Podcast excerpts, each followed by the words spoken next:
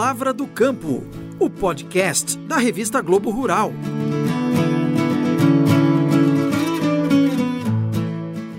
Olá, seja bem-vindo a mais uma edição do podcast Palavra do Campo. Meu nome é Leandro Becker e somos editores da revista Globo Rural. E a nossa conversa de hoje é sobre uma pesquisa inédita que mostra que o mercado plant-based passou de tendência à realidade no Brasil.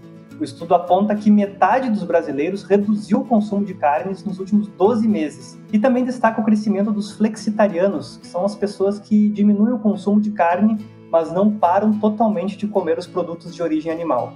Mas afinal, quem é esse novo perfil de consumidor e por que, que ele é o foco dessa nova indústria que cresce de forma exponencial no Brasil? Quem vai nos explicar é Gustavo Guadagnini, diretor executivo do The Good Food Institute do Brasil, o GFI coordenou a pesquisa, que foi feita pelo IBOP, e financiada por 11 empresas da indústria de alimentos. Duas mil pessoas foram ouvidas em todas as regiões do país. Gustavo, muito obrigado pela sua participação aqui no nosso podcast. Seja muito bem-vindo. Oi, Leandro, tudo bem? Eu que agradeço pelo convite, é um prazer imenso estar aqui com você hoje. E vamos falar sobre o flexitariano, tem muito assunto legal aí para a gente discutir. Legal. Bom, flexitariano é um termo que muitas pessoas não conhecem ou acham estranho, talvez, né? O que, que, é esse público flexitariano e de que forma você tem visto também esse crescimento, né? Que nos últimos dois anos, pelo que a própria pesquisa tem apontado, teve um crescimento muito expressivo aqui no Brasil, né, Gustavo? Sim, exatamente. Eu acho que hoje, quando a gente olha para o flexitariano, né, essa questão do crescimento, ela vem em primeiro lugar. O flexitariano é metade do Brasil. 49% dos brasileiros na nossa pesquisa falaram que reduzem o consumo de carnes. Então esse é o critério. A gente perguntou aqui na pesquisa, inclusive a gente não gostaria de saber coisas teóricas, a gente queria saber na realidade, na prática. Então a gente perguntou para as pessoas: você reduziu o seu consumo de produtos de origem animal nos últimos 12 meses? Então a gente está medindo quem realmente reduziu o consumo no último ano, e nisso a gente chegou no número de 49% dos brasileiros nesse movimento de redução. É, em 2018, a gente tinha feito uma outra pesquisa que chegou em 29%. Então foi um aumento bem expressivo, a gente saiu de 29% para 49% em menos de dois anos, né? E que faz bastante sentido, porque é um momento em que o mercado de alternativas vegetais começou a existir, começou a lançar produto, um monte de gente teve contato com essa ideia também, e realmente gerou mudança no consumidor brasileiro, no perfil de consumo aqui da nossa população. A gente fala então que metade dos brasileiros estão reduzindo o consumo de produtos com origem animal, especialmente das carnes. No caso da pesquisa, ela menciona também que os flexitarianos em si, desse público que já está reduzindo o consumo de carne, mais da metade passou a consumir menos carne em cada refeição em vez de de repente cortar uma refeição, cortar carne de uma refeição, ou até não comer carne em determinados dias da semana. Outra característica marcante desse público é justamente o fato de consumir menos, mas não necessariamente tirar a carne do dia a dia, né? Sim, com certeza. Quando a gente fala em, em vegetarianismo ou até no veganismo, nós estamos olhando necessariamente para um mercado de nicho tem uma pequena porcentagem da população que é vegana, que segue todos os preceitos do veganismo, e uma, uma porcentagem também pequena, mas um pouco maior, de pessoas que são 100% vegetarianas e que permanecem dessa forma. Quando a gente fala a respeito do flexitarianismo, é outra ideia. Nós não estamos mais olhando para o mercado de nicho, nós estamos olhando para o todo da população. E aí o que você tem é um perfil de consumidor muito diferente. É uma pessoa que, por exemplo, entrou em contato com questões de saúde relacionadas ao consumo de carne, ou então começou a perceber que o consumo de carne tem uma pegada ambiental muito pesada, ou então começou a se sensibilizar por questões da causa animal. E isso faz com que essa pessoa queira entrar num movimento de consumo consciente. Ou seja, eu quero manter as minhas tradições alimentares, eu quero continuar comendo churrasco que eu amo, mas ao mesmo tempo eu quero fazer um pouquinho melhor, então eu vou reduzir, vou comprar um produto substituto, vou começar a consumir mais vegetais. Então as pessoas entram num movimento que é basicamente de consumo consciente mesmo, elas estão comendo menos, mas não necessariamente se tornando vegetarianas e veganas nesse momento. Até nesse contexto, né, pensando em alternativas vegetais, a pesquisa também mapeou como esse público tem buscado essas alternativas vegetais, né, que são sabores similares à carne e a outros produtos de proteína animal.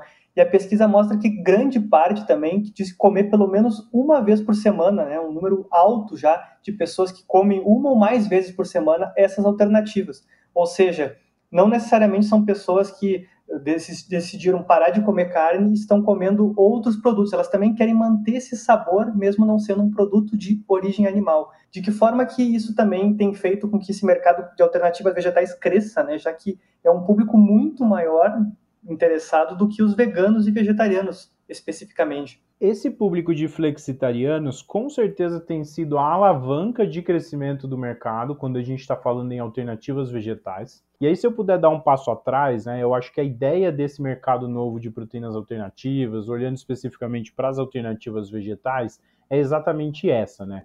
A gente está realmente tentando entregar a mesma comida que as pessoas já estão acostumadas a comer, porém feita com uma nova tecnologia.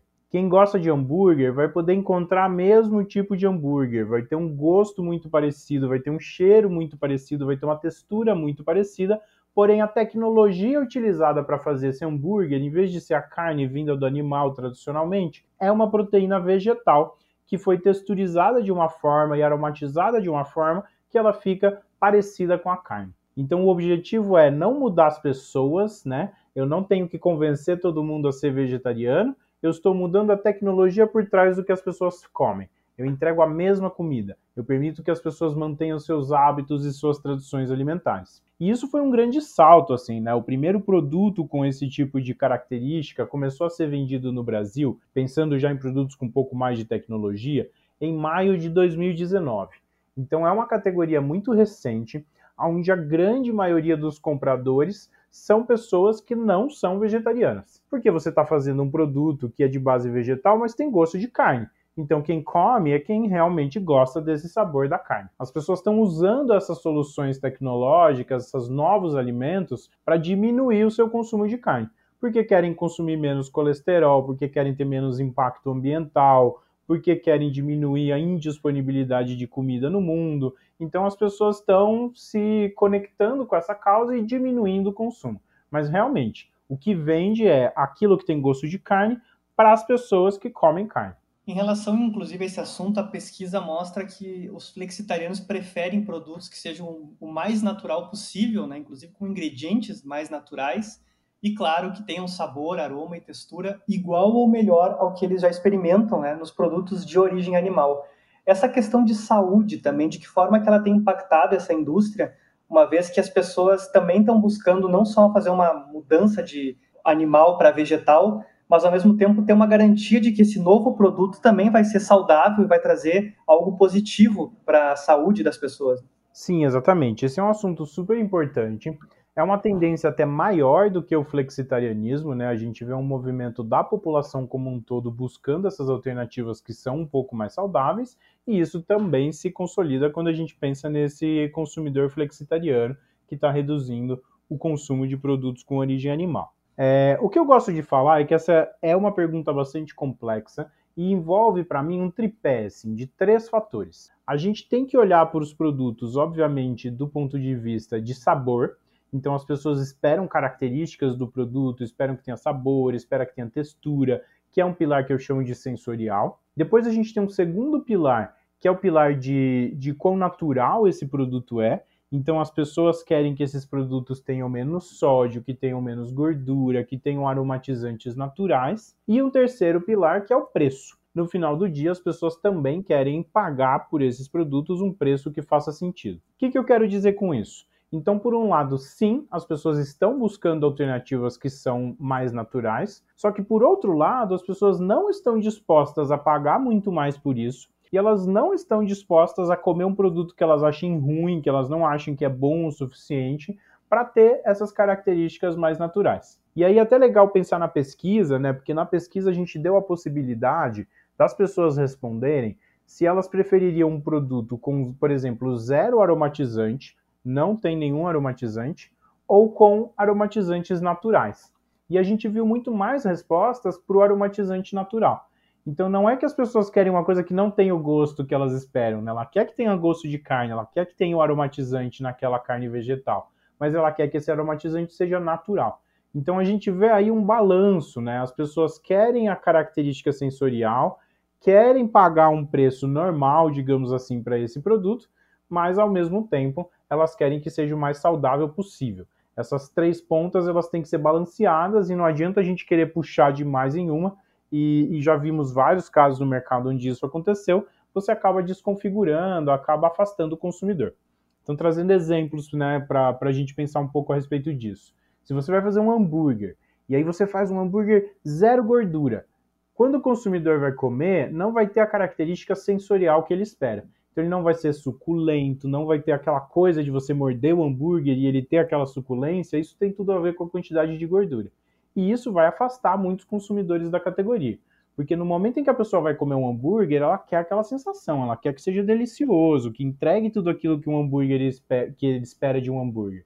Então a gente vê que as características de saudabilidade elas são super importantes quando consideradas dentro desse balanço entre a saudabilidade, o preço e a característica sensorial do produto. Outro ponto interessante do estudo é que não houve uma resistência dos consumidores a marcas que vendem produtos de origem animal e também entraram nesse mercado de indústria vegetal, com, de mercado de plant-based, com produtos também, inclusive, muito semelhantes. Né? Existe o hambúrguer animal e o hambúrguer vegetal da mesma empresa.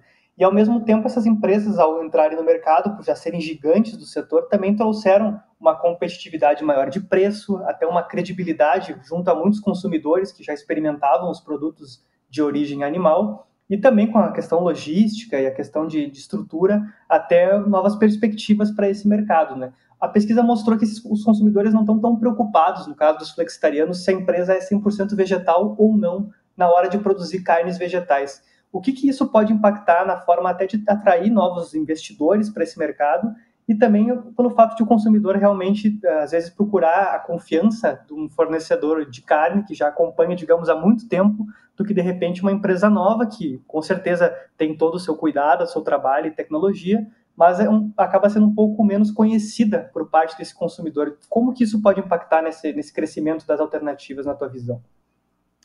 Isso é interessante porque a gente tem dentro do mercado né, opções para todo mundo.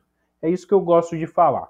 Eu acho que você tem pessoas que são vegetarianas ou que são veganas, ou então que gostam bastante que a empresa tenha aquilo que ela está vendendo bem enraizada no seu propósito, e essas pessoas vão buscar as empresas que são 100% plant-based. O que a gente viu pela pesquisa é que é uma minoria da população que está realmente buscando empresas que sejam 100% dos, dos produtos vendidos sejam de origem vegetal. Essa população existe, certo? Tem, inclusive, muita gente ali com formadores de opinião, é uma galera que começou a puxar esse mercado, porém ainda é minoritário. Quando a gente olha para o consumo, né, que vem das empresas tradicionais, era até esperado que a gente tivesse uma abertura grande. Porque, por exemplo, uma pessoa vai no supermercado e compra tradicionalmente um produto de carne daquela marca que ela confia. Agora ela fica sabendo que essa mesma marca vende um outro produto que é uma alternativa vegetal. E ela compra também, porque ela já confia nessa marca. Então a gente acaba tendo os dois movimentos acontecendo. Por um lado, você tem um vegetariano que, que confia na empresa vegetariana e compra dela, e é uma participação minoritária do mercado, porque os veganos e vegetarianos são minoritários no mercado. E por outro lado, você tem uma grande massa dos flexitarianos, que é metade da população, e que está disposto tanto a comprar aquelas empresas que são 100% de origem vegetal, quanto a comprar daquela empresa que ele já confia, que gosta bastante. Quando a gente pensa na, na teoria de mudança, assim, né, quando a gente pensa no porquê que esse mercado existe, esse mercado existe para aumentar a sustentabilidade da nossa cadeia produtiva de alimentos, para aumentar a disponibilidade de alimentos, por todas as questões éticas com os animais. Então, acho que a, a missão desse mercado é exatamente fazer com que as pessoas que comem carne comam menos carne. E é por isso que é tão importante ter essa indústria da carne engajada nisso, ter a indústria tradicional de alimentos engajada nisso.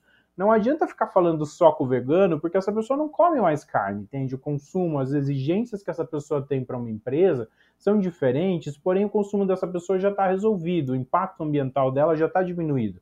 A gente tem que falar com aquele consumidor que come carne, que é o consumidor da indústria de carne, e começar cada vez mais a mostrar outras opções para essa pessoa. E isso, do ponto de vista de mercado, é muito interessante, porque, de novo, tem espaço para todo mundo. Tem espaço para começar uma empresa nova, uma startup que vai ser 100% vegetal, mas tem muito espaço também para uma unidade de negócios dentro das empresas tradicionais. Esse setor ele surge como uma oportunidade, né, e não como uma ameaça para quem já estava atuando. Quem hoje trabalha com carne, quem trabalha com leite, quem trabalha com ovos, não está sendo ameaçado por um setor que substitui esses ingredientes. Ao contrário, é uma oportunidade de negócios nova, né? Uma empresa de carnes vende também a carne vegetal e aquele mesmo consumidor que já era fiel, que já consumia dessa empresa, que já confiava muito nessa empresa, vai comprar essas novas soluções. Então, no final do dia, a gente vê oportunidades financeiras para todo mundo da cadeia, tanto para a startup vegana, quanto para a empresa de carne, quanto para o varejo, que agora está vendendo de todas essas marcas, quanto para o produtor rural, que pode fornecer os ingredientes para essas marcas todas. É um setor novo que só vai trazer coisas boas para o nosso país. Até falando em mercado, é muito comum a gente ver nos supermercados também que esses produtos, as alternativas vegetais, eles não estão numa seção separada dos demais produtos, numa seção específica para vegetarianos ou veganos, por exemplo. Você vai numa seção que tem queijos, por exemplo, existe o produto animal e o vegetal as carnes vegetais estão nos freezers muito próximos, inclusive as carnes animais, o que faz com que as pessoas consigam enxergar esse produto quando estão mantendo seus hábitos e seus comportamentos de compra naturalmente, né? Inclusive a pesquisa cita numa análise complementar que há uma possibilidade de que de repente uma oportunidade para que uh, sejam feitos produtos híbridos, né? Que seriam daqui a pouco 50% vegetal, 50% animal, o que atenderia aquele critério de sustentabilidade, eu já reduzi o consumo de carne, né, porque seria só 50%, digamos assim, e ao mesmo tempo também manteria de alguma forma o sabor, a experiência que o consumidor está acostumado. Essa proximidade, o mercado, a indústria e também essa questão de, de tecnologia que o setor traz podem ser assim os principais trunfos para que ele realmente cresça talvez mais rápido do que já está sendo, né? Que já está sendo muito rápido, inclusive. Sim, Uh, com certeza está sendo muito rápido. Eu acho que a gente tem algumas oportunidades aí, né? Fatiando um pouquinho a minha resposta, olhando primeiro do ponto de vista de rotulagem ou do espaço que isso está no supermercado. Realmente, a gente fez uma outra pesquisa a respeito dos nomes de produtos e ficou muito claro que as pessoas não querem que esses produtos sejam chamados de veganos. Isso é por dois tipos de problema, assim, né? Então, primeiro porque o veganismo é muito mais do que simplesmente um produto alimentar. O veganismo é toda uma filosofia de vida que vai para cosmético, que vai para produto de limpeza, que vai para roupa, que é a relação da pessoa com o mundo e com a exploração animal. Então, quando a gente vai olhar para esses produtos e chamar eles de, de veganos, força um pouco a barra. O consumidor tem aceitado muito mais nomes como feitos de planta, proteína vegetal, base vegetal, o nome que melhor performou na nossa pesquisa de nome foi realmente feito de planta para colocar nos produtos. Então, esse é um hambúrguer, mas ele é feito de plantas. Ou então, quando a gente estiver falando, a gente fala de proteínas vegetais. O consumidor entende muito mais o conceito, certo? É um hambúrguer feito de plantas. Ele não tem que aprender a filosofia do veganismo e também acaba não cruzando com nenhuma outra, tipo uma pessoa que pode considerar ah, aquela empresa não é vegana, ela não poderia vender produto vegano. Eu acho que resolve toda uma uma distração que se tem no mercado em torno de se vai usar o nome vegano ou não. Um segundo efeito negativo que o uso do nome vegano causa é exatamente o que você falou no varejo. Quando você começa a rotular os produtos como vegano, é muito comum o varejo, né, o supermercado, separar esses produtos numa categoria nichada, num corredor separado. E isso diminui muito o fluxo de pessoas que passam por esses produtos. Eu gosto de dar exemplo do produto como para pessoas diabéticas. Pensa se você está no supermercado e você vê uma seção para pessoas diabéticas. Você pensa, ah, eu não sou diabético, então não tem por que eu ir para a seção de pessoas diabéticas. Enfim, a pessoa acaba nem visitando aquela seção. Porém, se eu estou lá no supermercado comprando geleia, a geleia que eu gosto, do lado dela tem o mesmo sabor, só que zero açúcar. Qualquer um pode ver o benefício disso, certo? Eu não preciso ser diabético para ver o benefício do zero açúcar. Então a pessoa vai lá e compra o zero açúcar porque vê o benefício do zero açúcar. Aqui acontece a mesma coisa. Eu crio uma seção no supermercado que é para veganos, ou então eu crio um cantinho, ou então eu crio uma prateleira, eu separo os produtos veganos. Só vai chegar nessa seção quem for vegano, quem se identifica com aquilo, quem olhar e falar: ah, legal, é para vegano, é para mim, eu vou ali. Enquanto o consumidor padrão, a pessoa que está circulando no supermercado, vai simplesmente achar que não é para ela. Às vezes não é nem um grande preconceito, um ódio contra o veganismo, nada disso, mas a pessoa simplesmente não se identifica com o grupo que está tendo aquela sessão. Então, quando você coloca esse produto, que é uma alternativa vegetal, do lado do produto tradicional, você pega a pessoa no momento da compra. Então, ela está passando ali pela seção de refrigerados porque ela quer procurar um, um queijo cremoso para colocar no pão de manhã. Então, ela vai passar, vai ter os requeijões, vai ter os cream cheeses, e ela vai ver que também tem um queijo feito a partir de castanha de caju, ou então um, requeijão feito a partir de inhame. E ali depois, mais para frente, tem, sei lá, o queijo de cabra, o queijo de outras coisas. Então a pessoa considera todas essas coisas dentro das opções daquilo que ela pode consumir. E isso faz com que muito mais gente experimente esse novo tipo de produto, mesmo sem saber tudo que está por trás. Então a pessoa não tem absolutamente nada de ligação com a causa, digamos assim. Ela não está nem fazendo isso por causa de um movimento ambiental, ou por causa do social, ou pela ética com os animais, mas ela simplesmente viu que tem uma opção nova de queijo que é feito a partir de castanha de caju e ela compra porque ela acha legal. Isso acontece bastante, né? As pessoas são curiosas, elas gostam de experimentar. A partir do momento em que uma pessoa experimenta esse tipo de produto pela primeira vez, ela vai falar: "Nossa, que legal! Olha que interessante esse setor de proteínas alternativas que faz coisas tão gostosas". E ela se abre aí consumindo outros tipos de produto e você acaba criando um ciclo positivo a pessoa pode contar para os amigos que ela gostou daquele alimento, ela pode contar para a família, pode levar para o convívio da família mesmo. Então você cria um ciclo positivo na onde mais gente circula na frente do seu produto, mais gente se sente disposta a comprar e, consequentemente, mais gente vai acabar até entrando em contato com a causa que está por trás do mundo das proteínas alternativas. Então, hoje a nossa recomendação é não usar rotulagem de produto como chamando esses produtos de veganos, falar que esses produtos são vegetais, são feitos de plantas, é, ou então hambúrguer vegetal, hambúrguer feito de plantas, e realmente deixar isso no mesmo lugar que já tem aquele tipo de consumo. Então, o hambúrguer do lado do hambúrguer, a pasta cremosa do lado do queijo cremoso, o, a bebida vegetal do lado do leite de vaca. Assim, a gente pega o momento de consumo daquelas pessoas que estão passando pelas categorias. Então, isso para a gente vender os produtos que são 100% vegetais, né?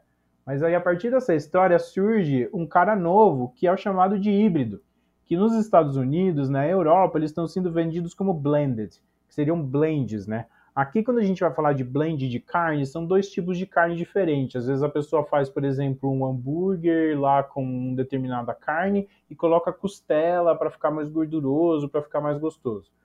No nosso mundo, a gente está falando do blend entre carne e vegetais. Então eu posso pegar um desses hambúrgueres que são de proteínas vegetais que a gente já está vendo, que tem gosto de carne, etc., e colocar ali dentro uma gordura de origem animal realmente, uma gordura tradicional.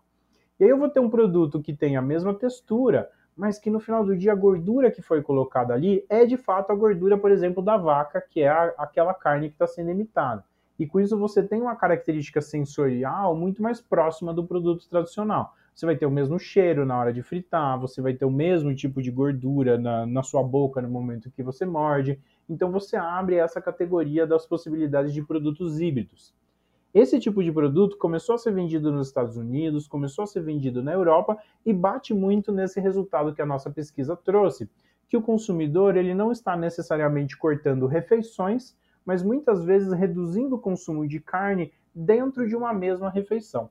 Ou seja, a gente pode ter uma pessoa que come um hambúrguer vegetal com bacon, um hambúrguer vegetal com queijo de vaca e assim por diante. E aí abre essa ideia de que pode ter uma possibilidade de negócio de você fazer carnes que são híbridas, que são meio a meio.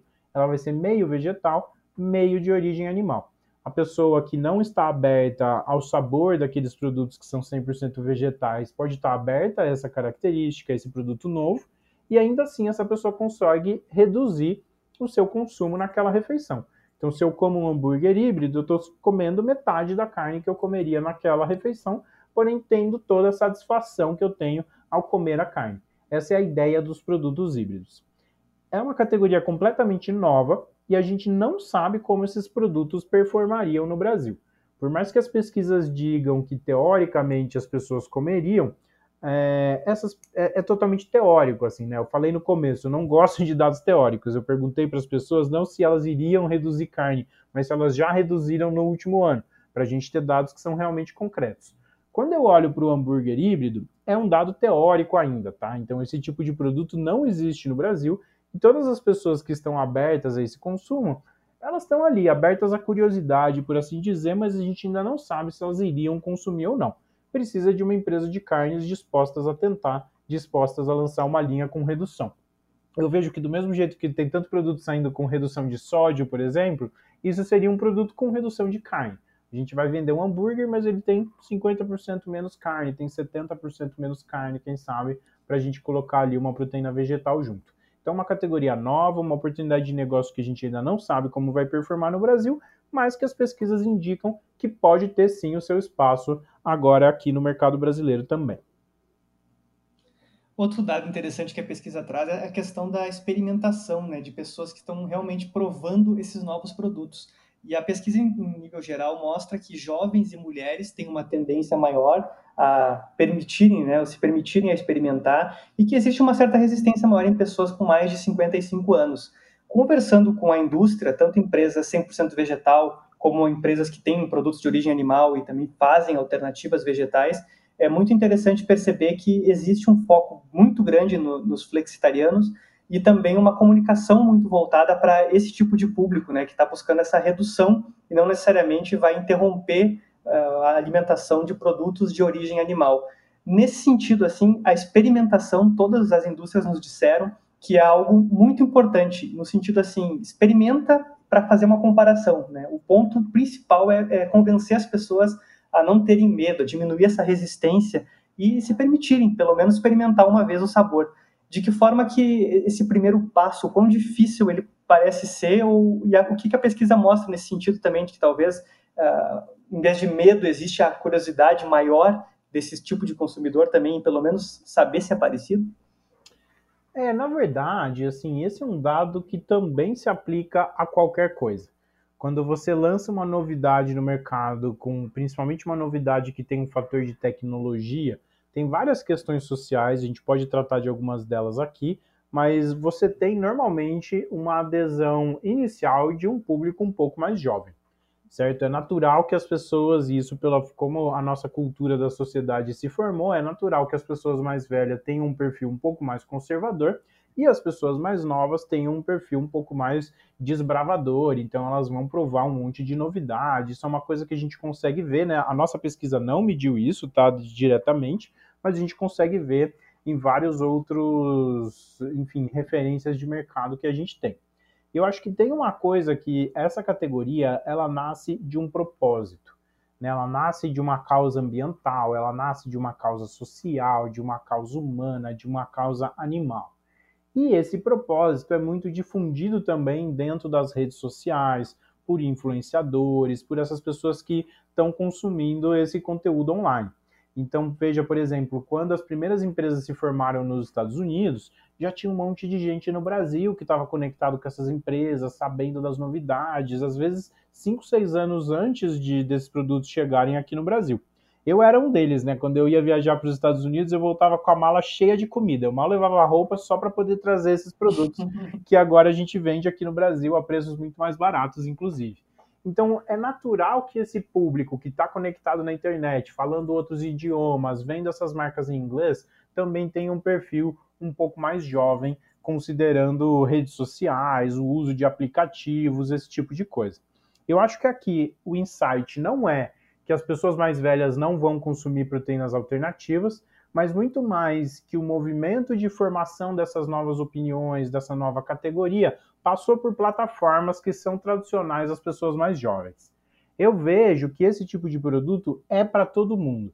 Daqui a pouco a gente vai ter, e já tem, né? A gente já tem consumo em todas as classes sociais, a gente já tem consumo de, dos dois gêneros, a gente já tem consumo em todos os estados brasileiros e, e em todas as faixas etárias cada vez mais a gente vai aumentando esse consumo em todas as faixas etárias. Eu não vejo que isso vai se tornar um nicho jovem ou um nicho de mulheres no Sudeste, nada disso. Eu acho que é um movimento natural de um mercado que está começando. Existe há um ano, então existe de maneira mais intensa aquelas pessoas que já estavam ultra conectadas com esse assunto antes da, da coisa realmente chegar no Brasil e começar a estar em todo lugar. Eu acho que conforme a gente for repetindo essa pesquisa no futuro, a gente vai ver cada vez mais esse consumo acontecendo dentro de todos os públicos. Nas conversas que a gente teve com a indústria, as empresas é um consenso de que esse é um mercado muito promissor, que vai ter público, já tem e vai crescer ainda mais esse público. E as, as próprias indústrias falam também em crescimento de dois dígitos para esse ano, para o ano que vem, inclusive com projeções muito otimistas de crescimento, considerando que foram lançados produtos, muitas delas lançaram produtos apenas em 2020, inclusive. E a gente, por exemplo, teve um, um exemplo que é na rede Pão de Açúcar de supermercados, que já afirmou que um terço dos hambúrgueres vendidos, com os hambúrgueres congelados, são vegetais, ou seja, eles mesmos estão surpresos com, com a adesão que está tendo desse tipo de produto no, no mercado. Diante dessa, desse otimismo que se vê do, da indústria, assim, o que, que, se pode projetar, já que o crescimento já está muito grande, né? O primeiro produto, se não me falha a memória, foi maio do ano passado que chegou ao Brasil. Dá para imaginar o que para 2021, 2022? Até quando vai esse crescimento exponencial? Ele tende a estabilizar, na tua visão? Ou realmente é um crescimento muito rápido que pode, inclusive, trazer até uma mudanças de cadeia produtiva e outras questões muito mais rápido do que se imagina, Gustavo? Tudo indica que vai seguir sendo um crescimento acelerado. É, a gente tem algumas coisas a considerar aí, né? Primeiro, eu, quando a gente fala em crescimento de dois dígitos, etc., tem que tomar cuidado com aquilo que chama-se dentro da administração de métricas de vaidade. É muito fácil você crescer dois dígitos quando a categoria nem existia ainda, certo? Com então, certeza, a gente está saindo de, de, praticamente do zero. Então, eu, eu sinto que, assim, o que a gente tem nesse momento é um movimento muito consistente da indústria, olhando para os próprios resultados, um movimento muito consistente do varejo também, recebendo muito bem os resultados que trazem desses novos produtos. E a gente vê isso nesse momento, obviamente, você tem a, a receita, né, o dinheiro que isso está trazendo pelas vendas desses produtos, mas também muita questão de formação de marca. Os consumidores estão olhando para as marcas, tanto de carne tradicionais quanto para as novas, né? Olhando para elas e falando, pô, eu queria que tivesse essa novidade ali naquela marca que eu confio, né? Então você começa a ter um movimento muito grande da, da empresa mostrar que ela é inovadora através desses produtos, mostrar que tem preocupação ambiental, a gente começa a ver esse movimento onde a empresa está se conectando ainda a coisas que são de alguma forma qualitativas, assim, né? Que não é necessariamente o dinheiro das vendas, o que também é super natural para um mercado que está começando.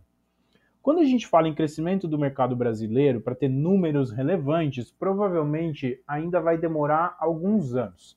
Então a gente já tem números que são super interessantes, mas eles nem se comparam ao número da venda de carnes, por exemplo. Né? Você consegue conseguir um market share dentro de uma categoria de, de, não é nem de hambúrguer, é de hambúrguer congelado, vai. Então a gente está tendo esse market share super relevante em pequenas categorias.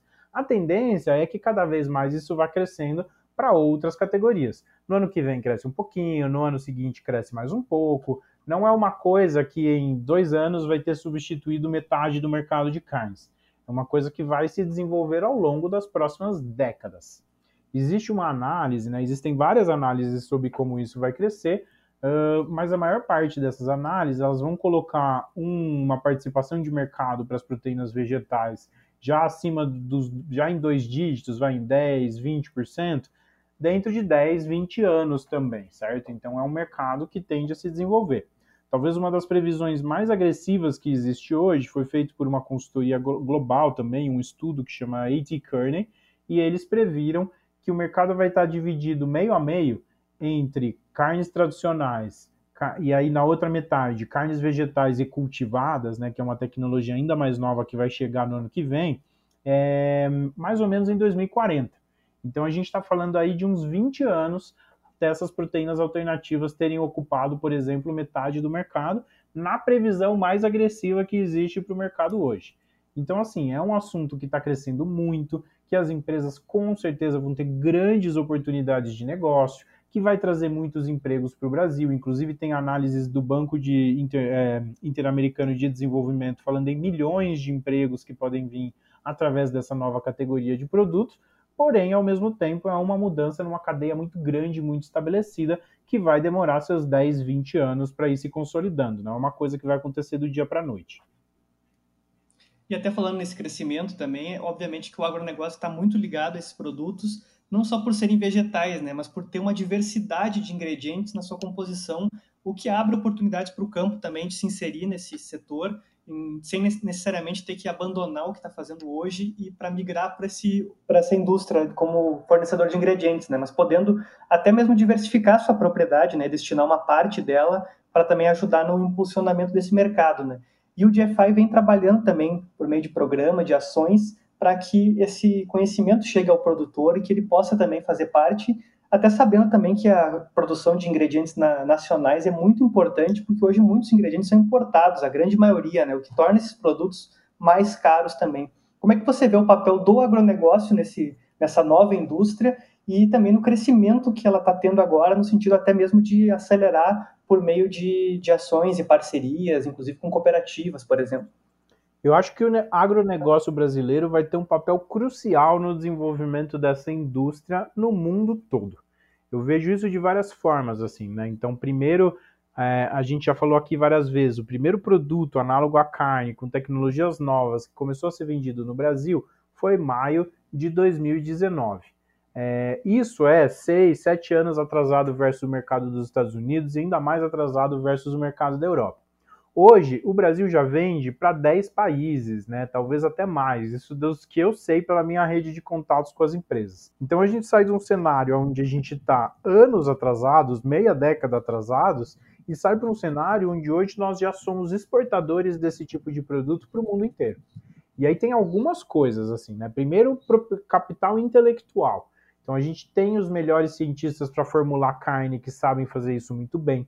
A gente tem os melhores profissionais que trabalham com carne, leite, ovos, fermentação, que sabem fazer esse tipo de produto muito bem e que estão fazendo alternativas deliciosas com base em vegetais. Depois, é, o segundo fator, a gente tem a cadeia de produção estabelecida. Então, as maiores empresas de carne, leite e ovos do mundo aqui no Brasil, algumas das maiores, e uma rede logística para vender esses produtos para o mundo inteiro. Então é só colocar mais uma caixa no mesmo caminhão, no mesmo navio, e o nosso produto chega na China, chega no, na Ásia, chega na Europa, chega no mundo inteiro. É, e, por fim, o produtor rural brasileiro. Né? A gente tem tanto a soja quanto outros grãos sendo produzidos aqui com clima bom, com produções constantes, sem grandes variações de preço, quanto uma série de outras possibilidades de ingredientes que ainda podem ser desenvolvidos para isso, né, e que podem ser cultivados nas fazendas brasileiras. Eu acho que cada vez mais o produtor precisa se conectar nessas novas tendências e usar isso como uma forma de rentabilizar a própria fazenda. Então, se você tem lá um produtor de leite, por exemplo, que vende leite através de uma cooperativa, por que, que essas mesmas fazendas não produzem algum tipo de vegetal que depois dê origem ao leite vegetal? Vamos supor aqui, sem, sem nem pensar em viabilidade, em aveia. Eu sou um produtor de leite, eu planto aveia num pedaço da minha fazenda, eu levo essa aveia para minha cooperativa, a gente processa ali, que é um processo de mistura com a água, enfim, é um processo relativamente simples, e eu vendo com a minha marca de leite para os meus clientes que já confiam em mim, para toda a rede de distribuição que eu já tenho. Então você cria uma nova fonte de receita para esse produtor. Da mesma forma, eu poderia, um produtor poderia estar tá fazendo uh, um tipo de proteína para ser depois utilizada por essa indústria. Hoje a gente só, só tem soja e ervilha né, sendo utilizada, e a ervilha, como você falou, é importada. E todos os feijões brasileiros, e o grão de bico, né? Quando a gente olha, a Embrapa já criou variedades de grão de bico que nascem no Brasil, até de ervilha que nasce no Brasil. A gente tem uma série de pulses de plantas brasileiras que ainda nem se conectaram nessa indústria, né? Pensando que essa indústria só existe há um ano. Então é uma coisa super nova. E aí você tem, além disso tudo, os ingredientes bionativos, né? A biodiversidade brasileira. Pensa quantos ingredientes a gente não pode gerar de aroma, de cor, de sabor a partir de todas as plantas da Amazônia. Pense esse produtor pecuarista que tem gado, por exemplo, no Cerrado e que tem ali também o baru. A castanha de baru pode ser utilizada para fazer um leite vegetal, um queijo vegetal, para fazer uma proteína a partir desse tipo de produto. Então a gente tem vários ingredientes brasileiros que podem ser cultivados dentro das fazendas, além dos grãos, né, da soja, do milho, etc., que podem ser usados para isso e que vão ajudar a gente a bombar esse mercado no mundo todo. Pensa um ingrediente brasileiro compondo, sei lá, a fibra de um produto e sendo vendido na Europa. Tem um super apelo para o consumidor também de fora do Brasil. Então eu vejo que cada vez mais o nosso agronegócio vai se envolver nesse setor, vai perceber que esse setor é uma oportunidade e aí vai trazer a sua experiência, saber fazer as coisas muito bem feitas e aí vender esses produtos para o mundo inteiro. Eu acredito demais que o Brasil vai ser um líder global da produção de proteínas alternativas. Gustavo, muito obrigado pela sua participação no podcast Palavra do Campo e também parabéns pelo trabalho do GFI, tanto no sentido de tentar mapear essa indústria que tem crescendo muito rápido, mas também no sentido de incentivar, de organizar essa produção e de também levar essas informações tão importantes né, para as pessoas compreenderem melhor que esse é um mercado que veio para ficar e que, enfim, naturalmente, claro, se tem dúvidas sobre alguns produtos, algumas novidades, mas que isso também, com o passar do tempo, acredito, vão, vão se esclarecendo. Né? Obrigado mais uma vez pela tua participação. Eu que agradeço e convido quem quiser trabalhar com esse setor a se conectar com a gente do GFI, sejam agricultores, cientistas, empresas, membros do governo, a gente trabalha com todo mundo exatamente para divulgar esse novo setor de proteínas alternativas como uma grande oportunidade para o Brasil e ajudar de forma gratuita todo mundo que quer se envolver nele. Muito obrigado pelo convite. Obrigado, Gustavo. E você que está nos ouvindo e quer saber mais sobre a pesquisa, visite o site da revista Globo Rural e confira a série de reportagens que fizemos sobre esse assunto. Lá você encontra os dados completos desse levantamento e também análise de especialistas da indústria e das entidades ligadas ao agronegócio. E para acompanhar outras edições do Palavra do Campo, vá até o nosso site e acesse a seção Podcasts. Obrigado pela companhia e até o próximo episódio.